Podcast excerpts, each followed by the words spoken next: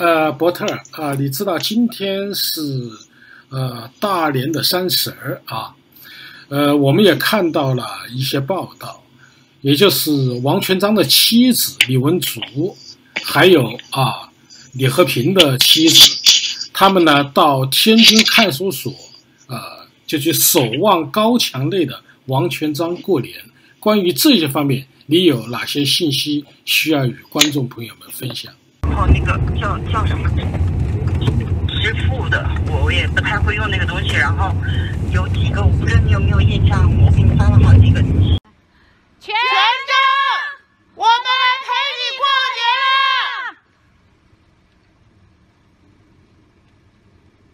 了。换一下，他他这个火苗太大，他搞不定。来给三宝换一下啊！给三宝换个好的。为你们撑起一片自由的蓝天。不能拍照，不能拍照。你麻烦你删除一下。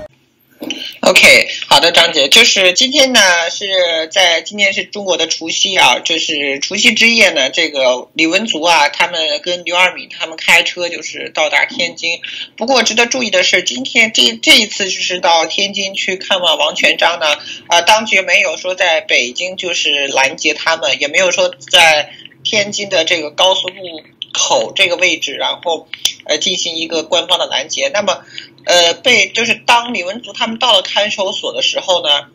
呃，正常的去办一些透呃手续啊，但是呢，这个突然呢，就是有一辆金牌的一辆别克商务车呢，突然停到他们的面前，呃，下来几个就是呃天津的国宝，那么。李文足的今天这个维稳的这个呃力量呢，就是由北京的国宝呢转移到天津去接手。那么当局还是对这个探视王全璋一直采取的是默认呃，就是不理不理语和不理睬的态度。包括这个王全璋的这个呃律师呃，他呢也是很难就是在这样的一个就是佳就是中国人这个新春佳节啊，就是去呃。盼望就是给李文足一个信息，呃，不过呢，就是在他宣判之后呢，这是官方并不承，就官方意义上对于七零九这个事情，可能是做了一个这个终结，呃，但是呢，李文足今天下午在这个看守所前还是高呼这个，呃，希望就是释就是无罪释放王全章，并且，呃，希望这个当局啊告诉王全章。他今年他现在在里面具体的大概或者说大概不能说是具体的大概是什么样一个身体的状况，呃有没有这个身这个身体健康上的一个问题，然后这个其他的一些就是生活环境啊，希望这个当局啊进行对外的一个披露。张杰，我特么感觉到非常奇怪啊，就是说了，因为一旦啊中这边民众啊对。政府有一些抗议呀，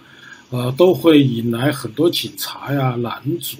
但是我们发现，七零九律师的妻子们呢，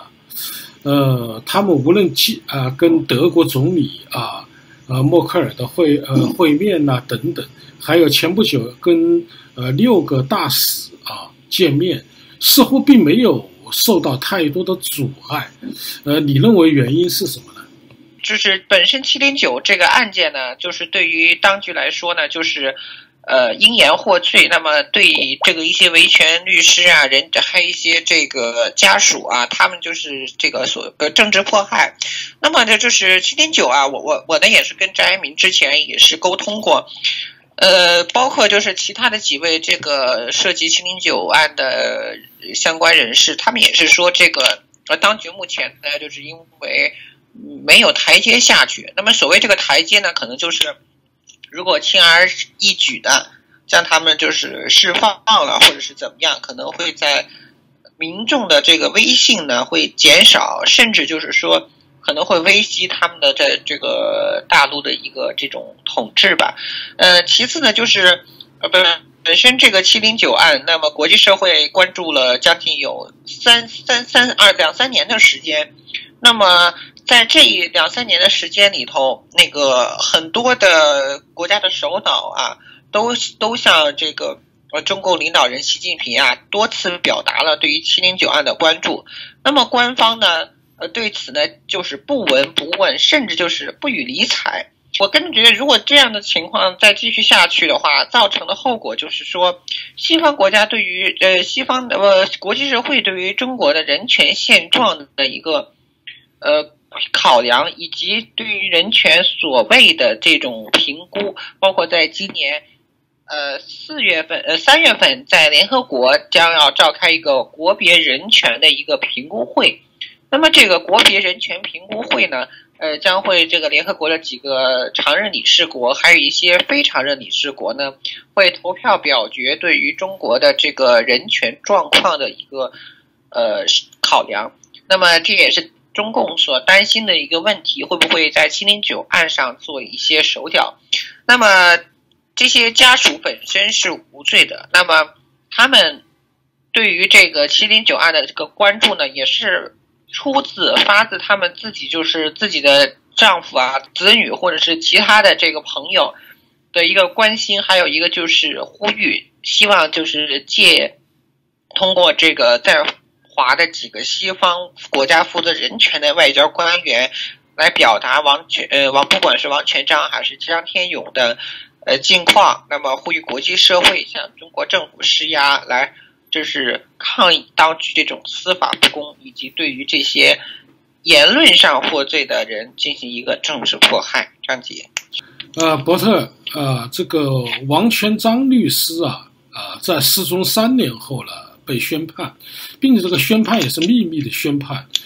呃，第一个我呃我想提的问题是。你是否认为王全璋已经遭受了刑讯逼供，身体状态很差，所以他不愿意，中共当局不愿意将这个审判的过程公开？第二个，你认为这一个王全璋的审判是否意味着中共对七零九事件的一个终结呢？嗯，好的，就是其实王全璋本身他。呃，在狱中的境况呢，外界是一点都不知道。包括这个王全璋的妻子李文竹呢，呃，前一段时间呢，也是向媒体披露了说，呃，他通过王全璋这个代理律师啊，呃，了解王全璋的状况。那这位代理律师呢，也是支言呃支支吾吾的，有些东西呢不敢向他表示。那么据我了解呢，这呃。王全章的这个代理律师啊，跟王全章这关系啊，是应该是朋友关系，但是，呃，外界也不清楚他们具体这个到达发展到什么样程度，但是不排除呢，对于呃王全章是否会使用药物啊，或者是呃使用一些非常严酷的这种刑罚手段，这些都是很难去评估的。不过，呃，包对于七零九案其他的几位这个。呃，在家的人来看呢，他们在狱中多均是遭到了这种药物的这种侵灌，然后还有就是一些，呃，在大兴在北京大兴区这个慈各庄有一个部队看守所，然后这里面呢，就是说，呃，有呃七零九案的一些之间的一些人士呢就被关押在这里面，然后对这个七零九案的一些就是在官方认为的这些案犯人员，呃，进行身体和心理上的这个摧残。嗯，你是否认为啊，王全璋律师被宣判之后，这意味着中共对七零九大抓捕事件是一个终结呢？可能如果从呃法律意义上，或者是从呃官方在这些几件上处理的情况上来看，可能是认为就是对于七零九最后一名这个律师的这个审判，那么就是希望很快的过去了。那么对于呃接下来王全璋是否也会？就是受到这个严密的监控啊，或者是软禁啊，这些我我不不排除会有这种可能。呃，就是在现在人在人在北京的这个蒲志强律师呢，他呢现在就刚刚结束这个社区矫正，那么现在就是呃，sorry 是刚刚进行社区矫正，然后刚刚是从司法呃上个月就是从司法所那边得到了这个。呃，叫这个社社区矫正的一个通知书，然后就是为期进行三年的社区矫正，然后也算是对于他这个一种监控吧。但是这种监控都不是可避免的，因为呃七零九本身，他们就是当局在当局看来，就是来威胁他们的这种统治，就是对于明智的一个所谓的开发吧。但是最后造成的这个结果呢，就是让中共很难堪。然后在一些呃问题上，包括在今年的这个呃六四三十周年啊这样的敏感的政治之交之年里，他们也担心会发生那种像委内瑞拉的那样子的大型的群体冲突事件。那么最终呢，呃，七零九会不会在中国还会有？我觉得这种可能性还呃不能排除，甚至会觉会在未来的某一段时间内，呃，都会出现这个委内瑞拉的那种呃争取民主啊、争取自由的一种状况。张杰，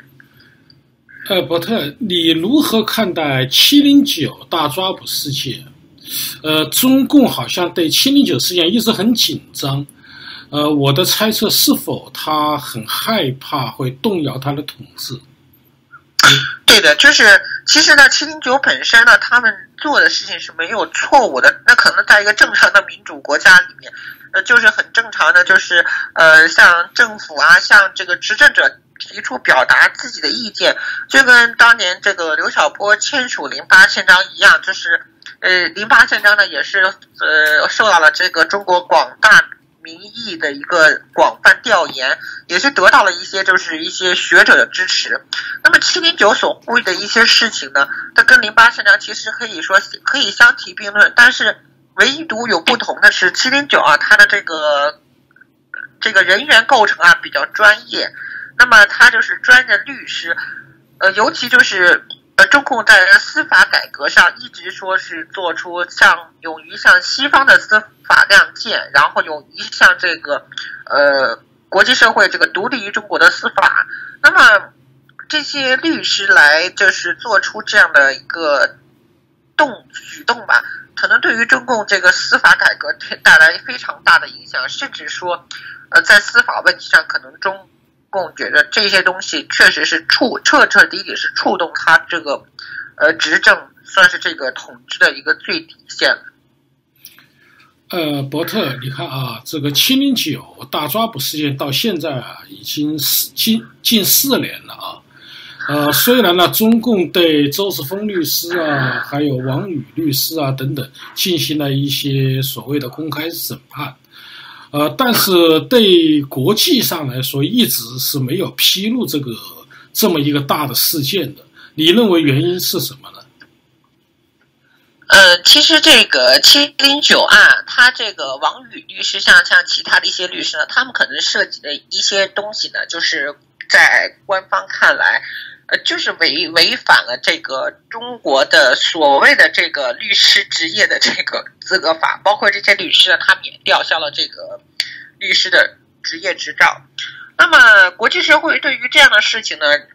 呃，其实也不足为奇啊。中共本身他自己这种司法内部的司法改革就不是很透明。我们知道，就前不久在中国这个最高院发生这个卷宗丢失案，呃，目前为止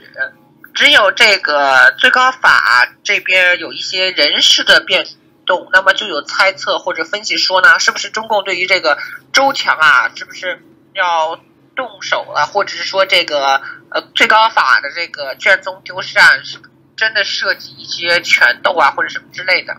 那么我们就是就谈到这个说这个司法不公，或者是说对于司法方面，中国 中共在中国的这个大陆的司法，它基本上都是说由领导牵头，或者说领导做出的决定，可能就是你这个案件最终的结果，甚至是说。是有些法律就是形同摆设，所以像中国有一个这个游行示威法，基本上就是形同摆设，它是不可能让你去操作的。那么，其实国际社会在一些呃敏感的时间点或者一些敏感的事件上，也希望对于这个呃几位这个七零九案的家属表示关切。同时呢，也呼吁中国政府能够正视这些问题。毕竟这些人他是在中国境内提出这样的问题，不是在中国境外提，呃就中国海外、中国境外提出来的。所以，一方面就是呃关切，再一方面这就是希望中共能够正视他们这种统治中出现的这种漏洞，以及这个司法方面的一些不足。呃，伯特，呃，七零九事件中啊，啊，我发现中共使用了很多手段，这些手段呢，呃，有的啊，跟那个文革啊比较相似，有的也有一些新的进展。你比如说电视认罪，我们就可以想象到这文革中的批斗，呃，但是使用精神类的药物，这个在文革中我们似乎还没有听到啊。但是现在呢，也出现了。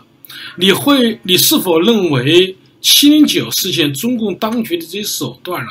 会成为中共以后打击政治异议人士的一个模板呢？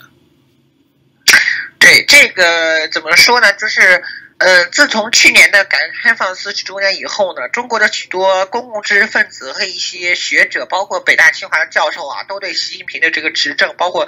呃，甚至提出这个改革开放四十周年烽火在习近平新时代终结这样的一个呃疑虑。那么我们也清楚，这个习近平在二零一九年啊，他今年九月份本应该是中共的内部的政治选举，选举新的这个所谓的党主席。那么习近平呢，在去年的宪法修宪以后呢，他基本几乎就可以说是连任，所以。他对于七零九本身来说，就可以使用自己的一些个人独断的一些手段。这个习近平的父亲啊，习仲勋啊，曾经在文革中这个遭受了当时这个批斗，所以他他对文革是耿耿于怀。所以他现在对于七零九的一些案件，我呃可能就有一点公报私仇，或者是说他也想，呃浮现当年就是批斗他父亲的一些手段，来用到这个七零九这些。呃，所谓的这点异议人士的身上，那么最终的结果呢，就会造成什么呢？呃，当局在这个七零九案上，就是做出的一些呃判决，或者说做出的一些这种呃手段吧，那么最终就会给往后一些，尤其是就是呃年轻的一些这种异异议人士，他们就会带来更多的这种。呃，刑事上的逼供啊，包括这个抓捕、传唤、刑事拘留，那么这些呃被这个指控的这些人呢，最终就会跟七零九这个一样，就是服用药物，或者是说这个采取一些非常极端的手段来迫使他低头认罪啊。不过这些呃年轻一点的这种艺人士，他们可能出生在互联网时代，可能。中共在这些就是具体的细节实则实施方案上，可能会有一点与时俱进，不会那种非常硬打硬的。但是，呃，基本的这种措施或者基本的方向是不会改变的。张杰，呃，伯特，呃，现在已经是呃这个除夕之夜啊，呃，明天就是大年初一，应该说全国啊，呃，民众都在过春节。那么我想听一听啊，就是大陆目前这个春节跟以往是否有些不同呢？因为我看到一篇文章叫《状元之死》，里面好像弥漫着一种焦虑、一种迷茫。我不知道今年的春节是否有特别的意义呢？呃，出现了一个什么状况呢？就是反向的这种春节的呃居多。那么。